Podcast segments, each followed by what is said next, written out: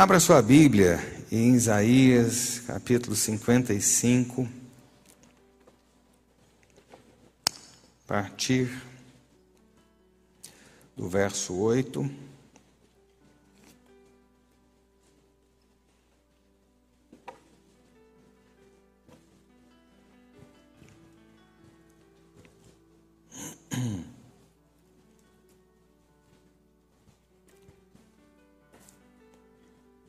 Eu quero falar com você essa manhã sobre pensamentos superiores, sobre planos, sobre projetos. Né?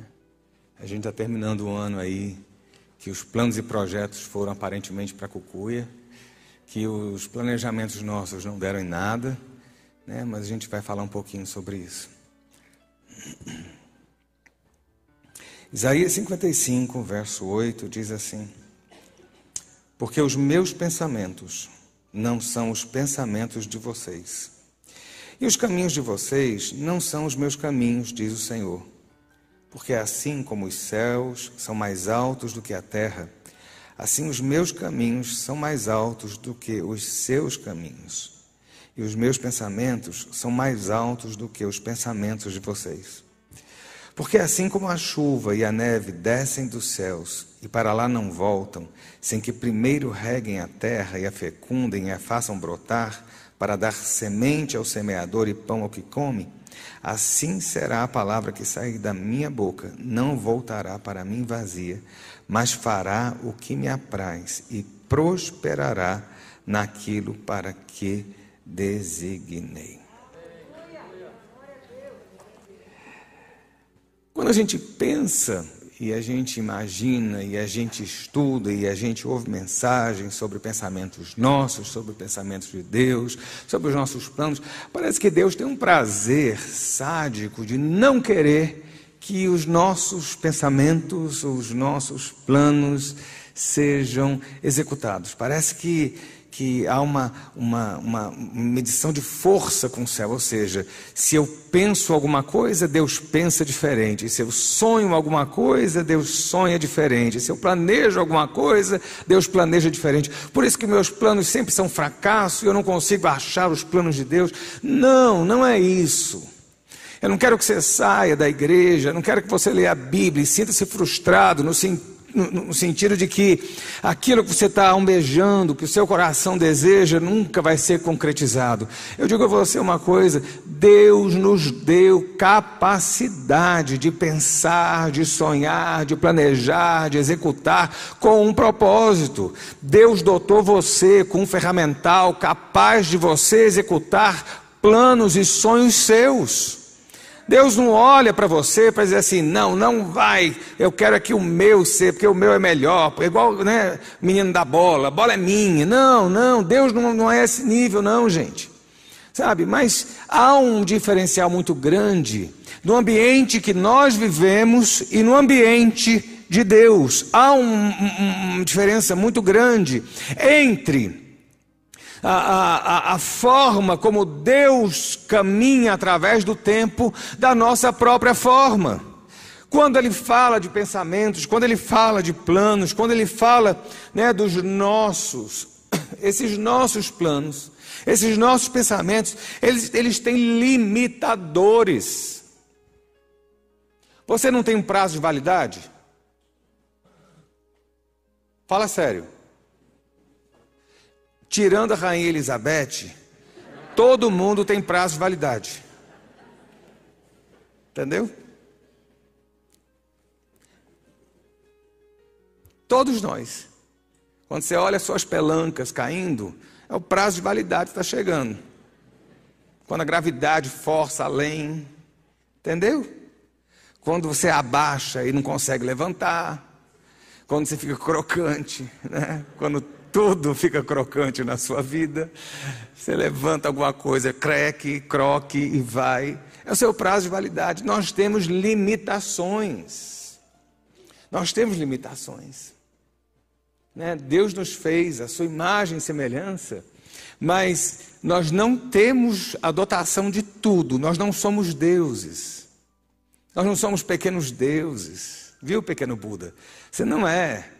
Essa coisa toda. Nós somos o reflexo, a imagem e semelhança. Né? Eu lembro que outro dia, um tempo outro dia não, um tempo atrás, deve ter sido um ano atrás, um rapaz fez uma uma réplica de uma Ferrari ou de um carro desses caríssimos. Interessante, porque ficou perfeita. E a fábrica parece que entrou em coisa, foi isso, né? Estou vendo gente. Né? A fábrica entrou para dizer que eles não podiam, porque era uma réplica. Né?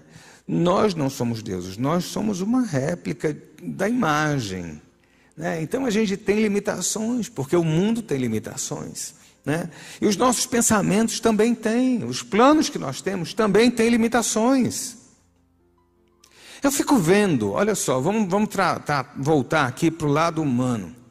Muitas coisas, isso não na grande maioria de uma igreja grande como a nossa, mas no nível gerencial, no nível ministerial, no nível de gabinete. Muitas vezes o pastor chega e fala assim: não é para fazer tal coisa. Ou o pastor chega e diz o seguinte: espera. Ou fala assim: eu não vou botar fulano. E às vezes as pessoas ficam, mas por quê? Sabe, filho, que fica perguntando, mas por quê? Mas por quê? Mas por quê? Porque o pastor está sabendo coisa que você não está sabendo. O pastor tem algo lá na frente que você não está vendo. A gente, quando está dentro do ministério, olha só o nosso nível. Por exemplo, a área de música vai olhar a área de música, a área do Rodrigo vai olhar só a área do Rodrigo, a área da Cida vai olhar só a parte de finanças.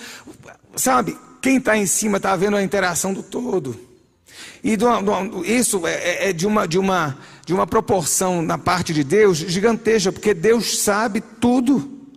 Quando ele está dizendo não é por aqui, ele sabe que lá na frente há um tombo preparado.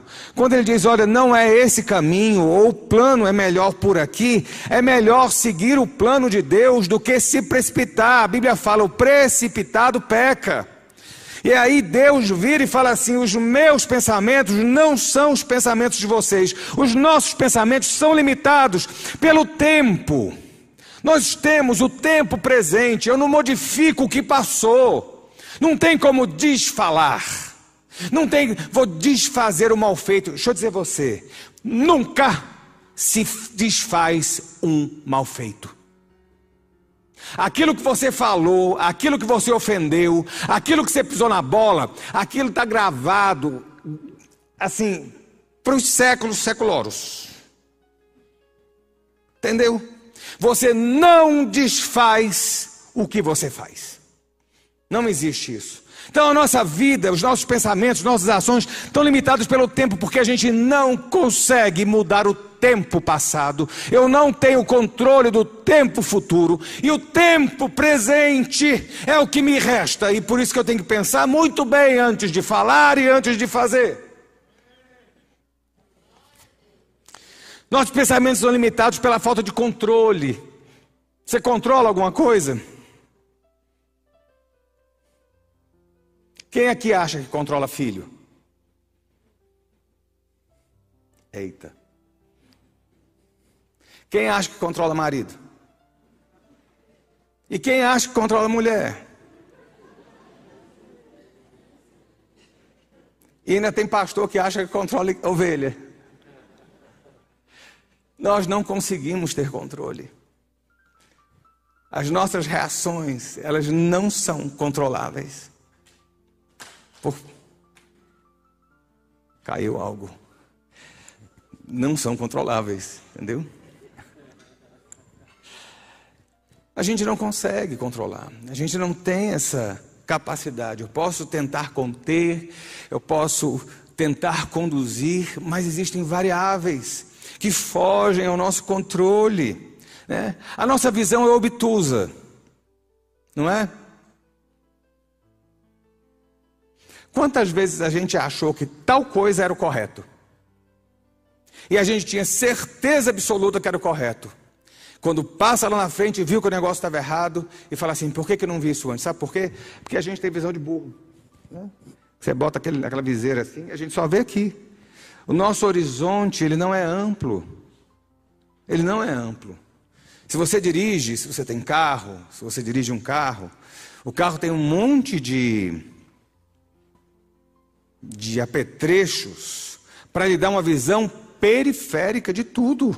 Ou seja, eu olho na frente, eu tenho vidros que me permitem olhar do lado, eu tenho um, re, um, espelho retrovisor aqui que me dá a visão lá do fundo, eu tenho dois do canto para dar na lateral, porque eu tenho que ter uma visão geral, porque senão eu corro, incorro em acidente. Mas na nossa vida nós não temos retrovisores. Então a nossa visão, ela é obtusa. O nosso horizonte, ele é muito estreito. Por mais que a gente ache que a gente é safo, que a gente é capaz, que a gente tem uma visão, parece, sabe, Thunder, Thunder, Thunder, que dá visão além do alcance. Você não tem isso, filho. Os nossos pensamentos são limitados pelo tempo, falta de controle, visão obtusa, horizonte estreito, pela própria fragilidade humana. Pela própria fragilidade humana. Um dia você está bem, no outro dia você está mal. Um dia você está vivo, no outro dia você está morto. Nós somos frágeis. Sabe? Eu lembro meu pai. Meu pai teve. Falei igual Henrique Cristo agora, né? Pai. É que a voz ainda está meio. Meu pai. Papai. Chegou tipo dezembro para a mamãe, tinha feito um check-up. Chegou para ela com os papéis, a mamãe conta isso. Chegou com os papéis dos exames e falou assim: tá aí, mulher, tô zerado. Vai ter que me aguentar muito ainda. Isso em dezembro. Em fevereiro, ele estava com a cabeça aberta, tirando um pedaço do cérebro. Cristina acompanhou isso aí de perto. Estou vendo ali. Parabéns, foi aniversário seu essa semana. Jesus abençoe. E dali, o meu pai, que estava com os exames perfeitos, dois meses depois, quando ele via uma mosca voando, ele falava assim: tira essa lanterna daqui. Ele não conseguia falar. Ele teve dificuldade de andar. Nós temos limitações, a nossa fragilidade, os nossos pensamentos, os nossos planos têm limitações pelo tempo, falta de controle, o, a visão obtusa, o horizonte estreito, pela nossa fragilidade humana. E pelo fato de nós não podermos dar garantias a nada. Qual é a garantia que você pode dar? De alguma coisa? 100%. Você pode dar garantia de 100% de alguma coisa? A gente não muda? Por mais que o Salmo 15 fale que o verdadeiro cidadão dos céus aquele que jura e não se retrata, mesmo com dano seu e tal, a gente não muda. Qual é a garantia que eu posso dar? Que realmente, e qual é a garantia que eu posso dizer a você que se você fizer isso, vai acontecer isso? Já pensou? Nossa, pastor, acabou com meus sonhos, acabou com meus pensamentos, acabou com meus planos. Não, porque aí chegam os pensamentos de Deus. E aí o negócio é muito interessante. Os pensamentos de Deus são ilimitados. Por mais que o seu cartão de crédito diga que você não tem limite, seu cartão é ilimitado, tenta comprar um avião. Tenta comprar uma lancha. Vai numa imobiliária e fala para o dono da imobiliária, quero comprar uma casa de 5 milhões de reais, está aqui o meu cartão, que é ilimitado. Tu ganha mil. Você acha mesmo? Mas o Deus que você serve é um Deus verdadeiramente ilimitado. A graça dele não tem limite, a misericórdia dele não tem limite, o amor dele não tem limite. Deus, a ira dele, cuidado, também não tem limite. Os pensamentos de Deus são ilimitados porque Deus não se prende ao tempo. Deus não se prende ao tempo. Nós estamos presos ao tempo presente. Deus não. Deus não. Sabe, quando Deus fala, eu sei que pensamentos tenho a vosso respeito. Deus está lá na frente. Deus está aqui, mas é uma coisa muito doida. Deus está no seu futuro. Ele sabe porque Ele está lá. De eternidade a eternidade Ele é Deus. Então, Deus é eterno, Ele, ele, ele permeia, ele, ele é o grande viajante do tempo. Ele pode estar lá no futuro, Ele pode revisitar o passado, Ele pode estar no presente. Não existe tempo em Deus.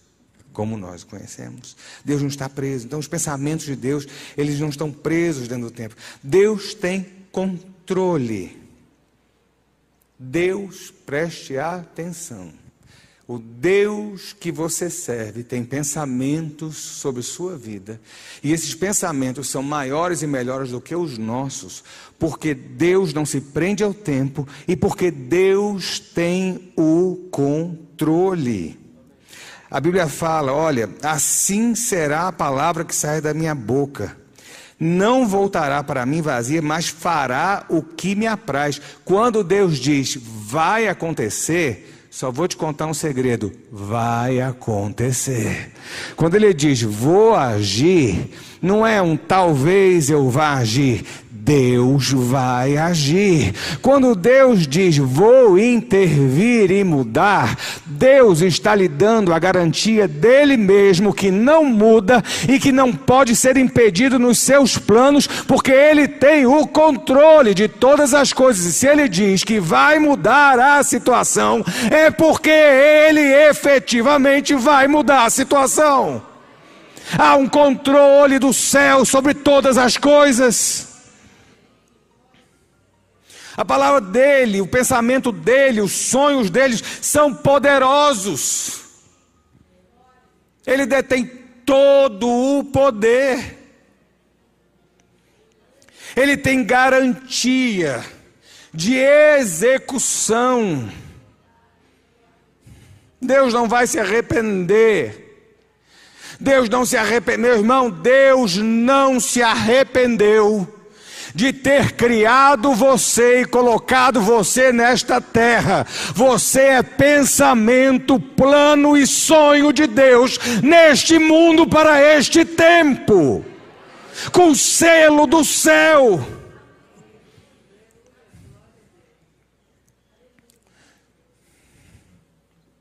Os nossos pensamentos limitam qualquer projeto por causa das variáveis que ele tem, que nós temos, aliás. Quais são as variáveis? Idade, recurso, resistência, apoio, né? A gente precisa de apoio para executar alguma coisa. Muitas vezes sozinho a gente não consegue. Pessoas falam muito, um pastor numa igreja. O pastor numa igreja, ele sozinho não funciona. Se ele não tiver apoio do céu, é apoio do rebanho e apoio do ministério. Sabe? A gente precisa de apoio. As nossas escolhas, elas, elas limitam esse pensamento. Sabe? Limitam esse pensamento. E aí eu quero entrar com você numa história muito interessante, que é a história de Moisés. É um dos textos mais interessantes que eu conheço é o texto, no Velho, Testamento, é o texto de Êxodo capítulo 6. E você vai entender o porquê. Moisés era alguém que tinha tudo para não prosperar. Os pensamentos de Moisés eram os pensamentos mais frágeis, mais fracos, os argumentos mais nocivos, a visão mais obtusa, a limitação física, emocional, psicológica. Ele tinha o fracasso estampado na sua vida. Esse era Moisés tudo concorreria para o fracasso e a incapacidade dele de assumir qualquer plano da parte dele ou da parte de Deus. Moisés não havia construído nada na sua vida. Moisés não havia conquistado nada na sua vida. Essa é história de Moisés. Moisés era um velho, e ser velho, essa palavra parece que é ofensa. Se você é velho, mão, levante a mão para o céu, porque Deus está lhe dando vida longa. Moisés era velho, 80 anos não é um garoto, já é um velho, idoso, com limitações. E se você olha aquele homem com 80 anos, o que é que efetivamente ele tinha? No máximo uma tenda. O cara tinha sido educado no melhor lugar. O cara tinha sido capacitado no melhor país, o cara tinha frequentado as melhores universidades, comido a melhor comida, vivido na maior corte. Esse era Moisés. Esse era Moisés. Mas, quando você olha, Moisés sequer tinha um rebanho. Bota não. Moisés não tinha um rebanho para chamar de seu. Você lembra a história da sarça? Moisés estava fazendo o quê? Apacentando o rebanho, não estava? De quem? Do sogro. Ele não tinha nem, nem rebanho próprio. O rebanho dele era de outro. Trabalhando para o sogro. Imagina. Sabe? Se você parar e pensar, Moisés era um cara que era psicologicamente incapaz. Por que, que você, você pode afirmar que ele era psicologicamente incapaz? Totalmente frustrado. Um cara que saiu com o rabinho entre as pernas, o cara que perdeu tudo, o cara que tinha dificuldade de se relacionar, o cara que tinha dificuldade de se comunicar. A gente fala muito que Moisés era gago, não dá para saber, a Bíblia não disse, era gagueira. Mas a Bíblia fala que Moisés tinha dificuldade de se comunicar. Isso é, um, é, é uma das características desse problema dele psicológico, emocional, sabe? Esse era Moisés, ele não se recuperou das suas perdas, ele não se recuperou do que ele fez, ele não se perdoou do assassinato que ele cometeu, ele não E eu vou dizer a você, todos nós carregamos na vida alguma coisa que nos arrependemos. Agora ouça, porque eu conheço muita gente que adora enfiar o dedo na cara dos outros e esquece que tem mais três ou quatro apontando para si. Aquele que quer tirar o cisco do olho do irmão, tira a trave primeiro do seu. Todo mundo tem algo na sua vida, todos. Eu estava conversando com a senhora outro dia desse. E eu fiquei olhando e ela falando algumas coisas. Eu falei assim, gente, todo mundo fez alguma coisa no verão passado. Oh, gente. Tu não é Gabriel, tu não é Miguel. Tu é gente.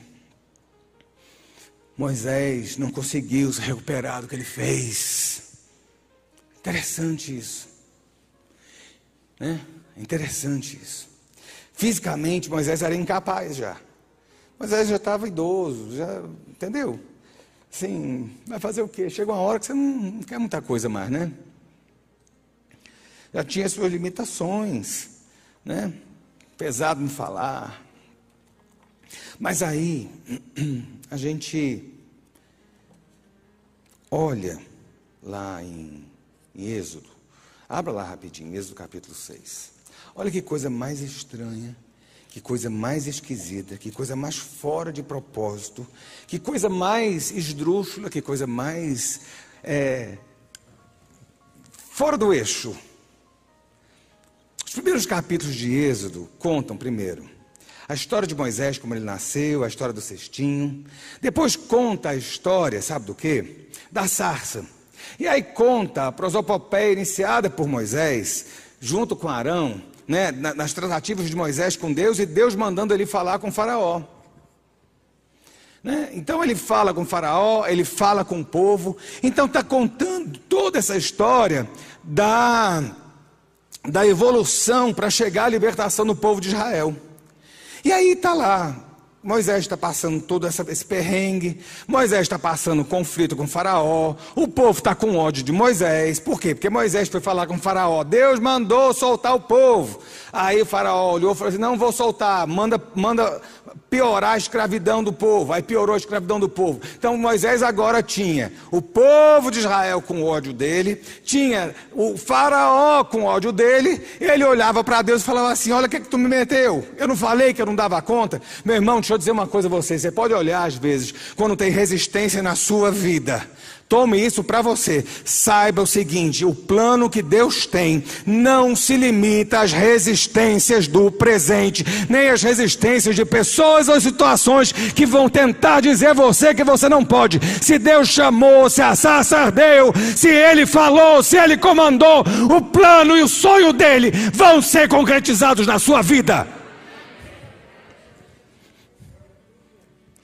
E aí a gente tem aí o povo de Israel com raiva, no capítulo 5.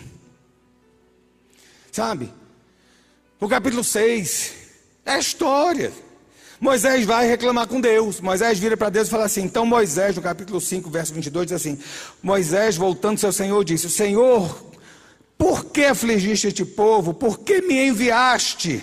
Porque desde, desde que me apresentei a Faraó para falar-lhe em teu nome, ele tem maltratado este povo, e tu nada fizeste para livrar o, o teu povo.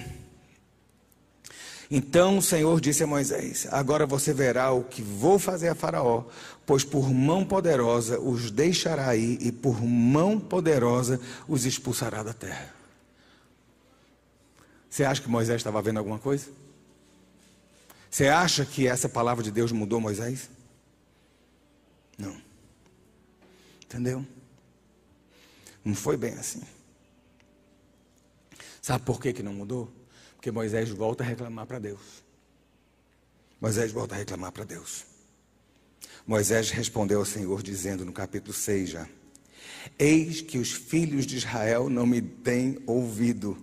Como, pois, me ouvirá Faraó e eu não sei falar bem. Ou seja, Deus falava com Moisés. Deus dizia a Moisés: Olha, o meu plano vai cumprir. Eu vou fazer. E Moisés falava o quê?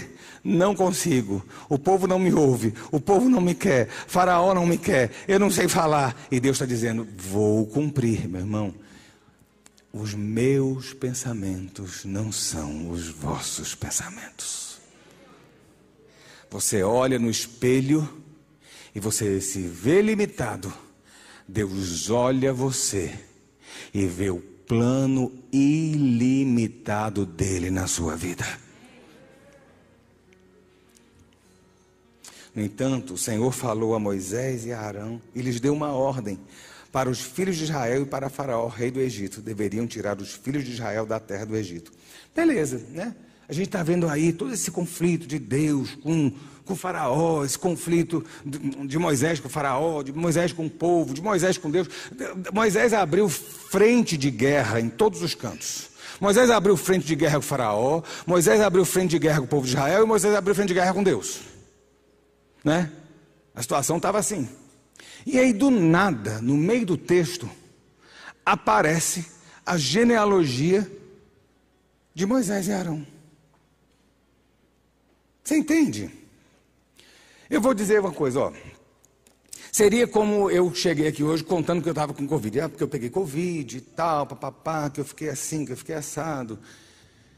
Que eu tive isso, que eu não tive aquilo, que papapá, tererê, tarará, papapá. Olha, para você fazer um bolo quatro quartos, você vai usar a farinha, vai usar coisa. Entendeu? Faz sentido?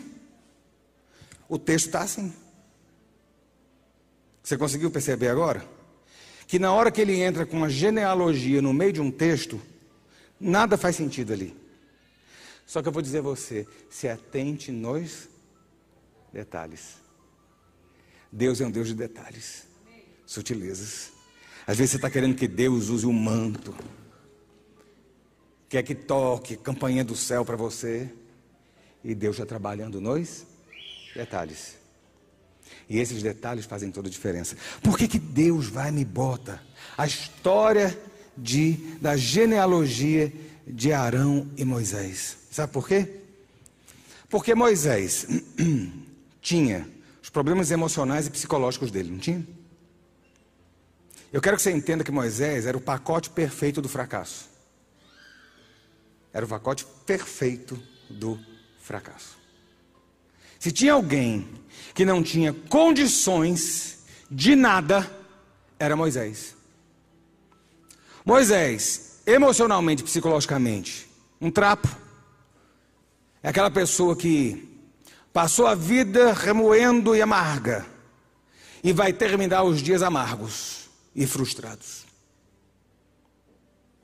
Fisicamente, não consegue muita coisa por causa da idade, das suas limitações. E por aí vai. Ninguém quer, ninguém gosta, o povo odeia ele, Faraó odeia ele. Só que ainda tinha uma coisa pior: a origem de Moisés. O pacote era perfeito. A origem de Moisés não era das melhores.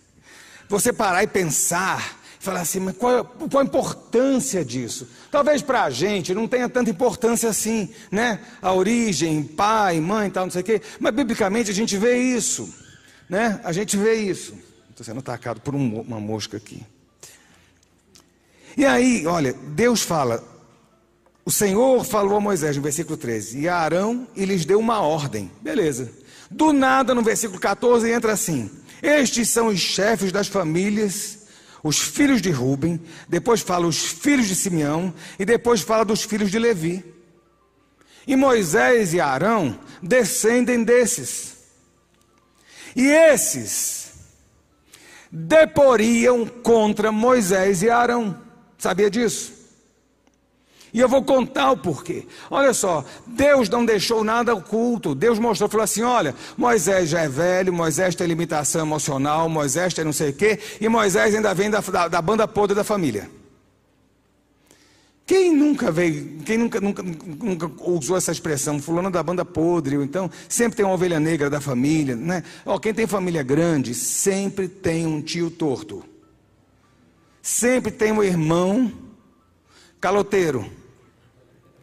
Fala sério, não tem sempre um, um nó cego? Aquele quiabo que enrola a mãe, que tira dinheiro da mãe. Não tem? Sempre tem.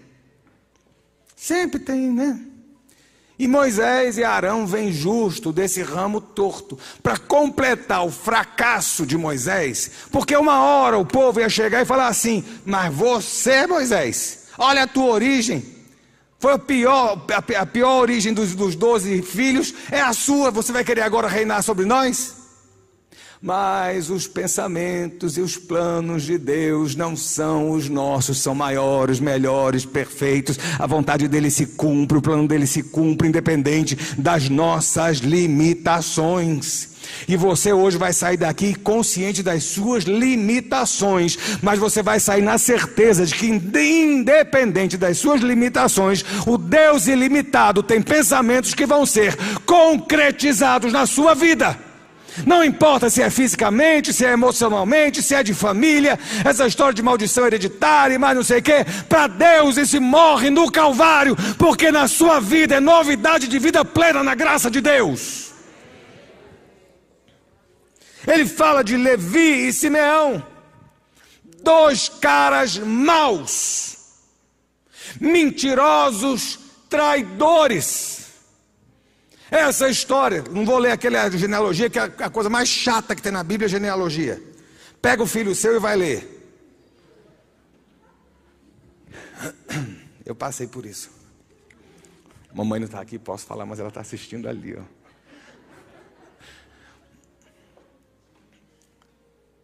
Simeão e Levi, eles traíram, olha só.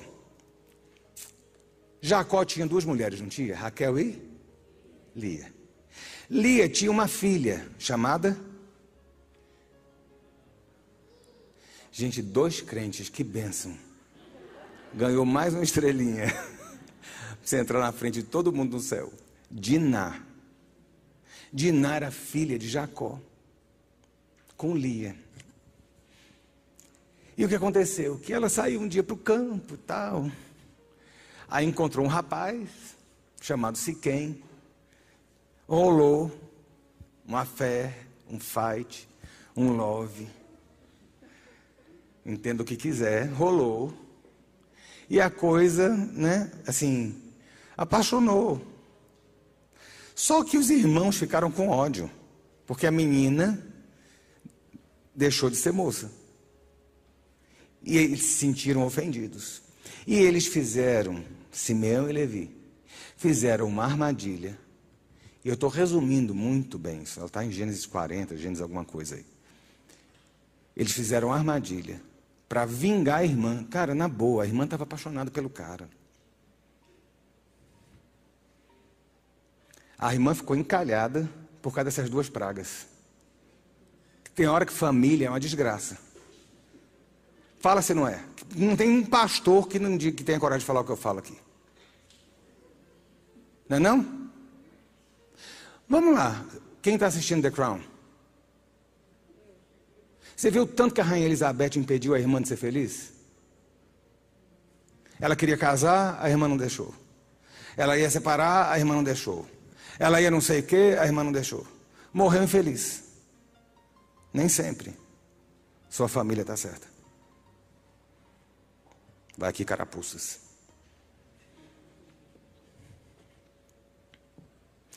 Diná estava em love com Siquém. E Simeão e Levi mataram Siquém, mataram o sogro de Diná, mataram todo mundo da cidade, roubaram todo o gado, toda a riqueza que a cidade tinha. Eles, eles trucidaram, eles foram terríveis. Terríveis. E destruíram a, a vida da irmã. Moisés descendiu de quem? Dessas pragas.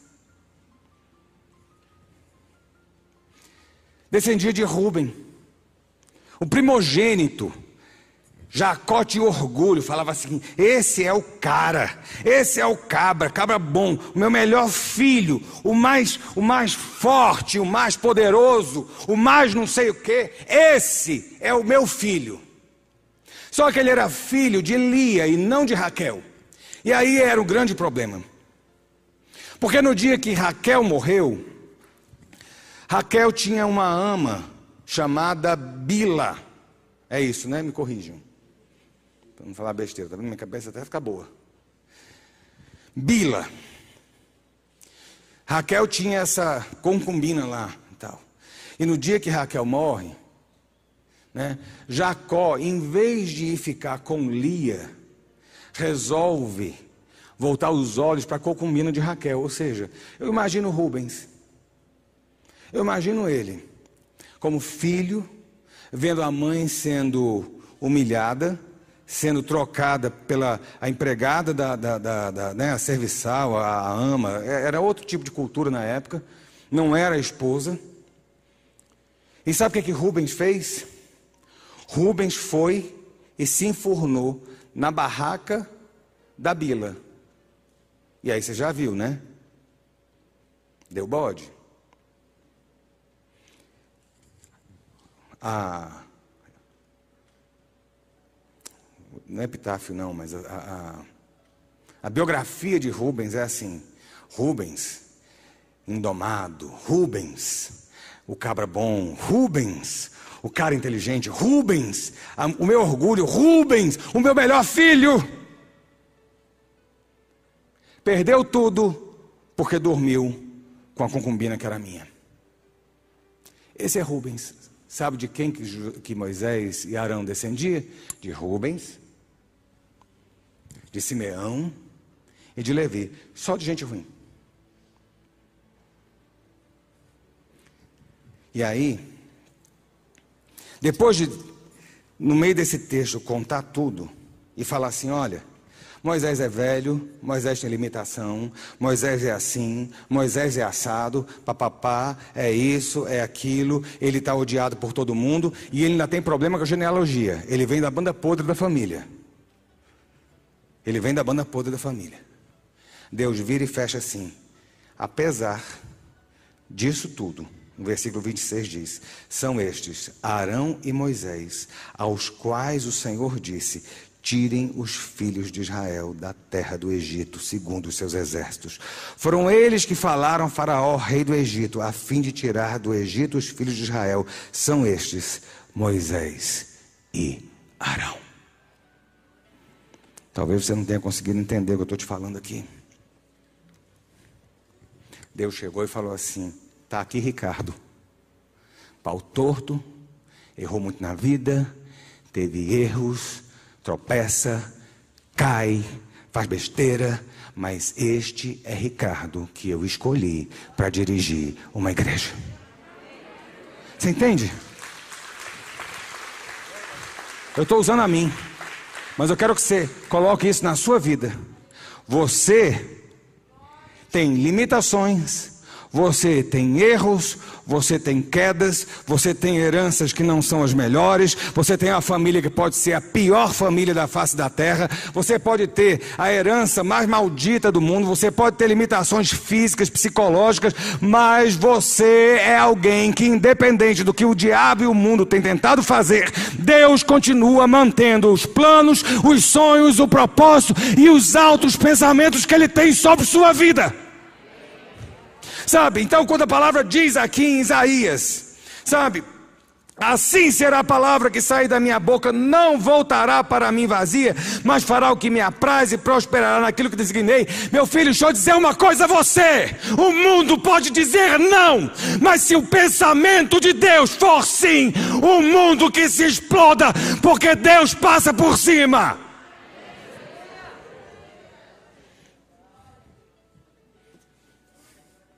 Quando tudo parece ruim, Deus fecha em Isaías o texto dizendo: Vocês sairão com alegria e em paz serão guiados. Os montes e as colinas romperão de cânticos diante de vocês, e todas as árvores do campo baterão palmas. Em lugar do espinheiro crescerá o cipreste, em lugar da sarça crescerá a murta, e isso será para a glória do Senhor e sinal eterno que nunca se apagará, porque a promessa dele não morre. O o plano dele não caduca, a palavra dele não tomba, e aquilo que ele tem para você é maior do que você pensou, é maior do que você sonhou, é maior do que você almejou no seu coração.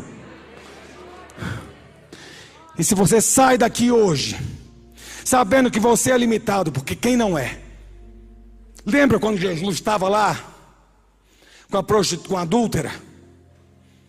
Trouxeram a ela ela estava errada. Jesus não estava dizendo que ela estava certa. Hora nenhuma. Mas Jesus olhou para aqueles calhordas e disse: Quem não tem pecado, atire a primeira pedra. Sabe? Jesus não te fez para fracasso. Nem a você, nem a mim. O mundo pode tentar mostrar, as situações podem aparentar desgraça. Os dedos podem ser apontados.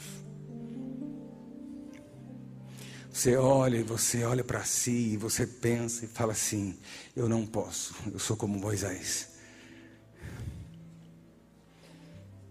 Mas os meus pensamentos não são os vossos pensamentos. Isto será para a glória eterna dele na sua vida. Na hora certa.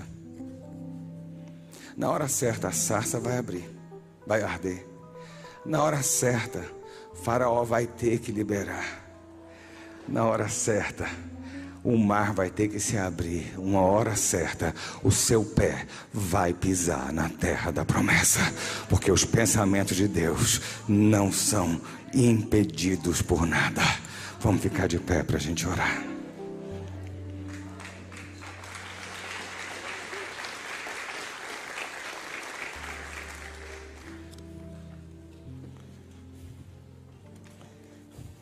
Você teve perda? Quem não teve? Teve decepção? Quem não teve? Só que você tem uma coisa que faz toda a diferença na sua vida. Você pode ter tido perdas, você pode ter tido humilhações, você pode ter tido traições, você pode ter tido fracassos, você pode ter tido e ter limitações, mas você tem Deus. Você tem Jesus. E quem tem Jesus tem tudo. Vamos orar. Te louvamos, Deus, nessa manhã. Te engrandecemos, Deus. Te engrandecemos o nome. Pela vida. Te louvamos, ó Deus, por esta casa. Te louvamos, Deus, pelo teu povo aqui reunido. Te louvamos, Senhor, porque as tuas misericórdias são a causa de nós estarmos de pé. Ó oh, Deus, te louvamos porque os nossos pensamentos sequer chegam aos pés dos teus. Te louvamos porque sabemos que o Senhor tem pensamentos maiores, melhores, tem um futuro mais brilhante, tem sonhos que serão realizados em nossas vidas, tem palavras que serão concretizadas. Deus, nós te louvamos porque independente das limitações que somos expostos das nossas próprias, maiores são os teus planos impossíveis de serem frustrados. E nessa manhã, Deus, fortalece o teu povo, levanta o teu povo, alimenta o teu povo com a tua palavra. Alimenta o teu povo, ó Deus, que a nossa mente seja encharcada, não com as visões nossas, mas com as visões que o céu tem a nosso respeito. Que os nossos ouvidos sejam encharcados, não daquilo que nós ouvimos da boca de homens, ó Deus, mortais, mas nós possamos ter os nossos ouvidos encharcados da voz do alto, da voz do trono que brada a nosso favor.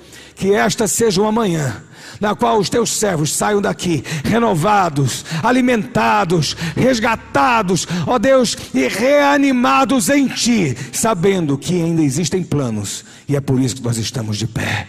Ainda existem sonhos e é por isso que nós não tombamos. Ainda existem projetos e é por isso que o diabo tem estado tão furioso para impedir. E nós cremos que os teus planos, os teus sonhos, os teus projetos são maiores e a tua palavra cumpre aquilo para o que foi determinado o Senhor faz aquilo que lhe apraz. E nós cremos nesta manhã que o Senhor brada a favor de alguns servos, de algumas servas, e dá o selo de aprovação, e dá a palavra de vitória, e diz que é chegado o tempo de novos ventos, que é chegado, que o vendaval vem para arrancar a palha, que o vendaval vem para desnudar, mas que a glória dele vai ser manifesta no meio da congregação e no meio de alguns. Deus hoje quebra, Deus hoje sopra. Deus hoje bota ponto final. Deus hoje humilha Faraó. Deus hoje humilha exército. Deus hoje humilha para exaltar a sua vida. Deus hoje começa uma nova escrita. Deus hoje começa um novo plano. Deus hoje começa um novo pensamento. Deus hoje começa uma nova história. Há uma unção do céu nessa manhã e é o céu quem diz, é o céu quem assina, é o plano dele que continua de pé. O inferno tem mostrado até hoje, mas hoje ele diz: não, o meu plano continua. Oh, aleluia, aleluia, aleluia, aleluia, aleluia.